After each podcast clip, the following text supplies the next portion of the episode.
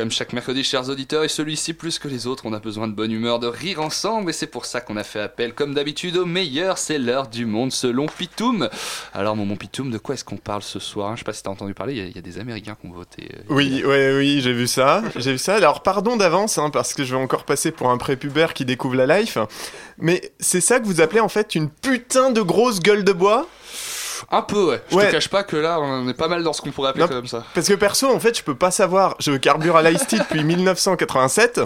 Mais si c'est ça, je comprends décidément pas le plaisir qu'il peut y avoir à se retourner continuellement les boyaux avec de la piquette chef Franprix si c'est pour encaisser des coups comme ça après à tous les coups. Hein. Sans déconner, si tous les, les lendemains de soirée se ressemblent, ressemblent à ce qu'on vit pardon, depuis ce matin, les soulards de tout âge sont soit masochistes, soit complètement débiles à continuer de s'infliger ça. T'as même pas idée, il y en a des pires. Voilà. Nous sommes en l'an 1 de l'ère Trump. 60 millions de démocrates sont en position latérale de sécurité un peu partout aux États-Unis et on se demande comment la matrice a pu déconner à ce point. Bonjour.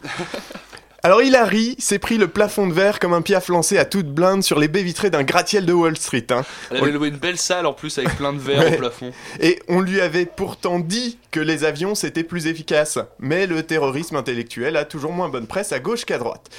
C'est un beau message d'espoir quand même pour toutes les femmes du monde de voir que quoi que vous fassiez, aussi puissante que vous soyez, il y aura toujours un couillu incompétent pour vous passer devant.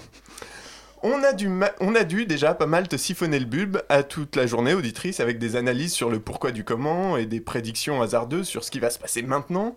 Et quoi que j'aurais adoré disserter avec toi sur la démographie du vote, ou le choix des, mâles blancs non éduqués règne en maître, hein, sur la victoire d'Hillary au nombre de voix, c'est-à-dire sans le système de grands électeurs, sur un parallèle un peu foireux avec l'échec du putsch d'un certain Hitler le 9 novembre 1923, ou même souligner les quelques bonnes nouvelles amenées par ces élections, comme la première sénatrice espagnole la première gouverneure ouvertement bisexuelle, la première femme noire sénatrice depuis 1999.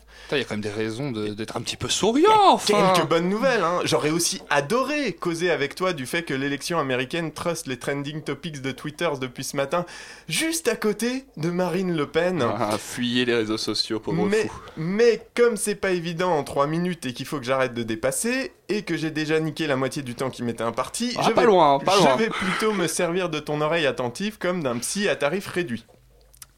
Il semble qu'aujourd'hui, vu d'ici, c'est-à-dire bien au chaud des studios de Radio Campus Paris, je n'ai, moi, le gauchiste bien pensant, que deux solutions je peux décider, une bonne fois pour toutes, de prendre en compte cet énième avertissement et militer pour un retour à la réalité du monde politique, m'engager auprès d'un candidat, d'un parti, d'un syndicat ou mieux encore dans la société civile pour reprendre contact avec le réel et vrai au quotidien pour proposer une vision qui me semble plus juste du monde, une vision emplie de tolérance, d'ouverture, d'acceptation des différences comme autant de preuves de nos ressemblances, un idéal prévenant qui tire vers le haut l'ensemble de l'humanité en cherchant à garantir, à défaut du bonheur, la sérénité à tout à chacun, quel que soit son âge, son origine, son genre, ses préférences sexuelles, ses croyances, ses désirs, son mode de vie.